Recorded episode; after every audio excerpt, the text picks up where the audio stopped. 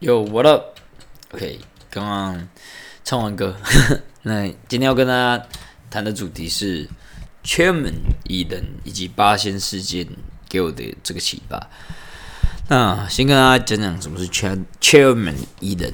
Chairman 蚁人就是一个 YouTube，那这个 YouTube 它是在做到一个频道，是在分享就是坐轮椅的人他所经历的事情，以及他所生活上面的点滴，以及可以给。嗯，一样也是坐轮椅的人，一一些生活的分享。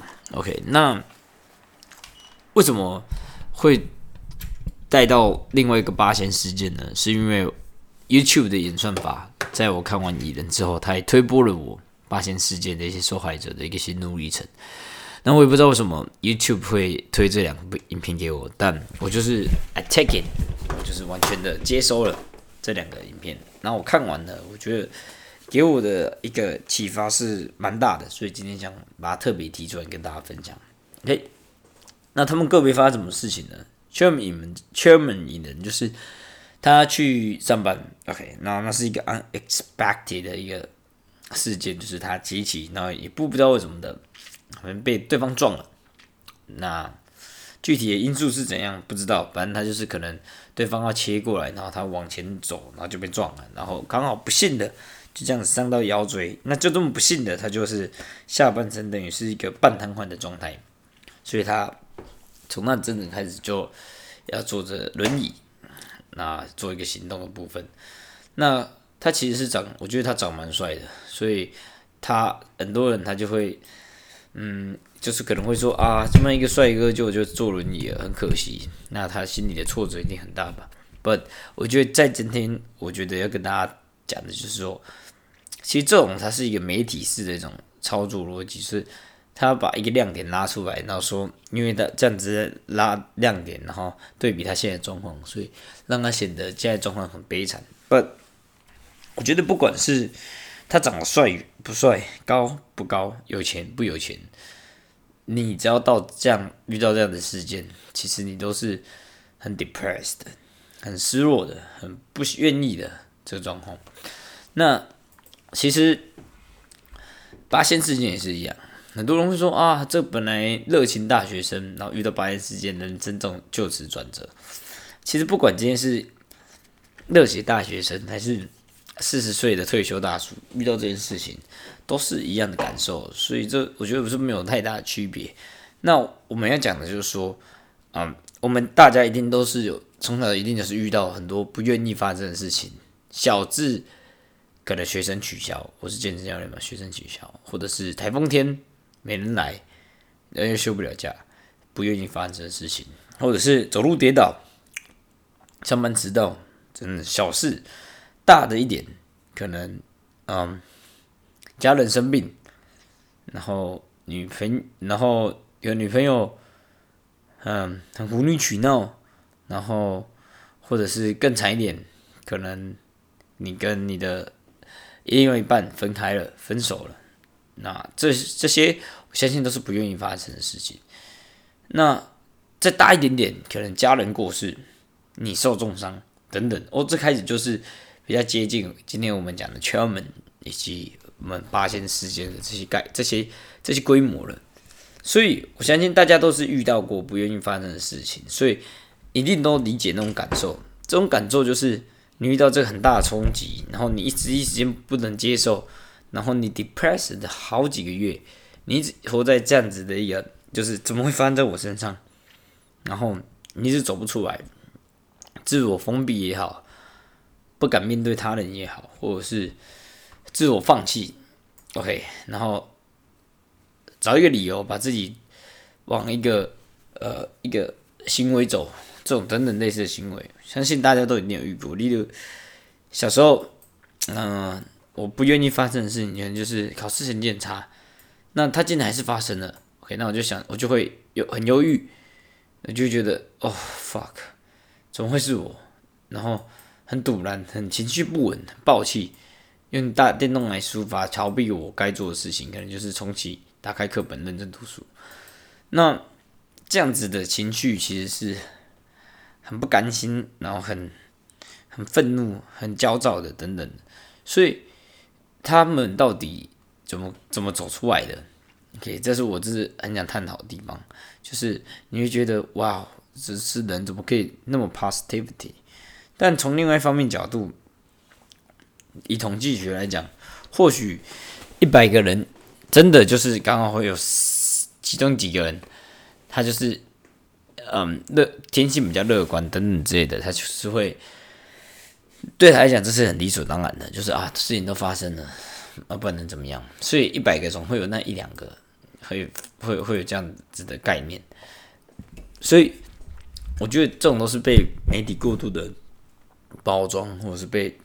对流量这种东西过度的放大，其实他们不是特别厉害，他们只是刚好，他们当时的想法跟心智是有办法符合的，所以变成是说，他其实这种东西，它是一个运气跟呃心态的一个巧合。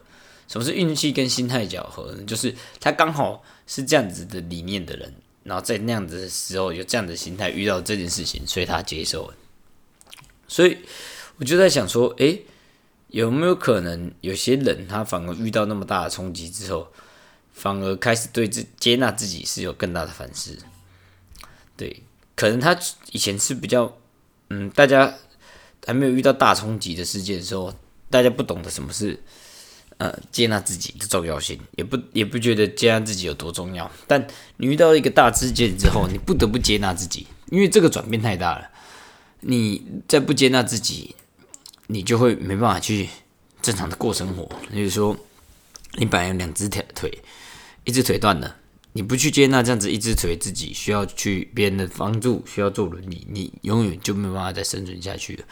因为这种比较小的，有些比较小的冲击，例如说你被甩了、被戴绿帽等等之类的，或者是啊，你遇到一些你不情愿发生的事情，考试没考好。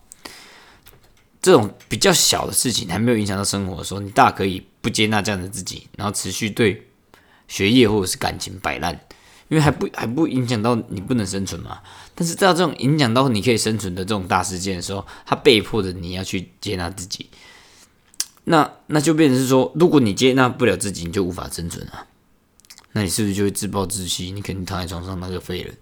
所以我觉得到这边来讲的话，每个人其实都有。有必要去培养接纳自己的能力，或者是培养接纳自己的心态。我认为用能力去描述可能会再更准确一点点，因为我觉得它是一个可以慢慢培养而且慢慢变强的一个心态，所以它应该算是一个能力，而不是单纯的一个想法而已。对，那那你的接纳自己的这个能力越高，那你能遇到的变动，你能承受的变动率就越高。当你今天练就了。你已经发生什么事情，你都已经没有办法动摇你的时候，我觉得这个是一个相对来讲最保守、最健康的一个心理状态。所以，接纳自己为何那么难？为何那么难？因为我觉得有两点，就是人难免会在意他人的眼光。啊，之所以在意他人的眼光，所以你会觉得接纳自己很难，因为你会不断的去想别人会怎么看你，所以。这就是被讨厌的勇气，你必须要先培养被讨厌的勇气，也就是别人别人怎么看他，别人别人就是看你是他他的课题，你怎么想是你的课题，所以你只要做出啊，你只要在在意你能做到的事情就好，别人怎么想到他的事，这就是一个课题分离的理论嘛。对，那当然不是。每不是，我不是只说课题分离，它就是解放。其实这个东西只是一个理想化的概论而已。之所以这具具细迷，你要怎么做？OK，那个是值得探讨的地方。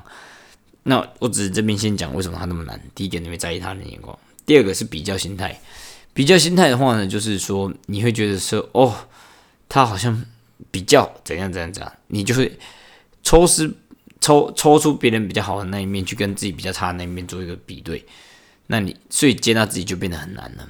例如说，哦，你今天被甩，OK，你就看到哦，别人他们都可以跟女朋友出去，或者是你今天成绩考很烂，别人没怎么读什么书，你就可以就可以考很好。为什么接纳自己这么难？原因也在这边。对，所以接纳自己需要怎样的认知呢？我觉得最重要的认知就是第一个就是刚刚讲的课题分离理论。OK，你考不好，那是你自己的课，那是那是那是那那是这是你的课题嘛？对你考不好，这个是你你的课题。那你要怎么？你你你你你以目的来讲，考不好，你可以重考，或者是你可以读大学，然后往副业走嘛，对不对？那别人怎么讲，那是他的课题，那是那是他该，那是他他的事情，所以你根本就不用太去想说为什么他那么讲。OK，如果他真的伤到你的心，OK，那就变成你的课题了。你要怎么去消化这样的一个情绪？你必须不听吗？还是说你必须要跟他沟通一下，呛他吗？这都是你自己选择的部分。对，所以如果如果除了这个以外，我觉得他只能课题分离理论只能解决一半的问题，因为难免还是会遇到哦，我管他的，就算这是他的，这这嘴巴讲出来，那是他他的课题。但是我还是会因为他这样子言语被影响到、被在意到，那你就必须要知道第二点，就是你自己的价值其实是来自于存在而非行为。就人的价值不应该是，嗯，因为你做什么事情，而是你存在这个世界，所以你就是有你这世界这个位置。你简你说，你只要今天眼睛睁开呼吸，你就是有存在这个社会的价值。不要想太多，OK，这是很重要的观点，因为。你不管做什么事情，不管犯了什么错，这就是你啊！如果这些事情没有发生在你身边，那你就不是林佳年，你就不会活在这个世界上。所以你要认知到说，哎，你的存在就是价值的来源，这点可以让你心里有更多的安定感。因为我们很常会。就是，例如说，当教练，你就会一想要证明说你自己是有价值的，所以你就会开始很焦虑啊。那你的焦虑也可以让学生发现，那你整堂课就会上的不开心，学生也会觉得很紧张。那你必须要认知到，你的存在就是价值的来源，因为人就是缘分遇到了你，所以你所表现的所有行为都是代表你这个人，所以你不用去批判自己，你也不用去觉得说人家讲到你这句话的时候，你会在意。就是因为你不同不不不认同说你刚做这件事情，其实就已经是你了，你已经做到最好的状态，你就是还是会在意检讨自己。OK，所以你要确认说，你知道你的存在就那个价值来源，这点我觉得是非常重要的地方。OK，那再来的话呢，就是比较刚刚讲的自我优点确认，比较心态刚刚有讲嘛，就是你会觉得哦，人家的好处在哪边？那自我有点确认，就是说你会列一张表，像我自己就会列一张表，先来 check 一下。今天刚好还没有 check，那就会列出一个生活笔记本。生活的优点，业余生活很充实，有健身、blog、podcast，还有棒球。赚钱压力不大，因为家里有基本支撑，所以家人支持买房的部分呢，其实不用自己负担。那你不用像很多人会背负房贷、买房子这些压力。休假的时候，你可以不受干扰的。工作呃放松，因为我的工作休假的时候不会有人吵我。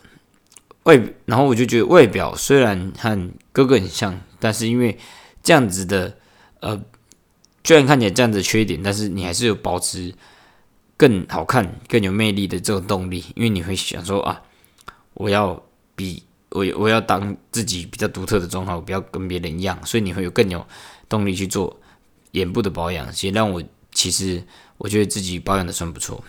那在第五个就是说，因为家里无需要额我额外负担太多的金钱，所以金钱薪水可以花在自己的身体上很充实。第六个就是我其实未来没有目前没有打算有任何生小孩的计划，所以我可以花更多的心思在金钱在自己跟爸妈上面。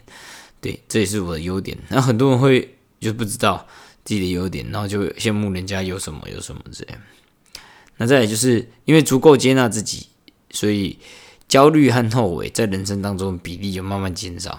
这也就是我的生活的笔记本。对，因为你就是会在这过程中知道自己的优点在哪。当别人有优点的时候，你就会想说啊，那别人的缺点，我我我我我其实比他好。这时候你就不会太容易比较心态作祟。像很多人会说啊，他赚很多钱。OK，那我就马上直接我就觉得说啊，他虽然赚很多钱，但他反映他很他可能要背负房贷啊等等，那这是我不用烦恼的地方。那所以其实也没什么好羡慕的。OK，这就是一个很大的，就是一个举例啊，for example，让大家自己去联想。那当然，我列出的这些优点，一定会有在另外一边的你是刚好。正反的，我的我的缺点告我的优点刚好是你的缺点，我的缺点刚好是你的优点等等之类的，所以大家一定都各有好坏。每我相信每个人的优点列出来的的数量绝对是都不会相差太多，只是你有没有去认真的探索、认真的去发现而已。OK，这是一个很重要的例子。好，那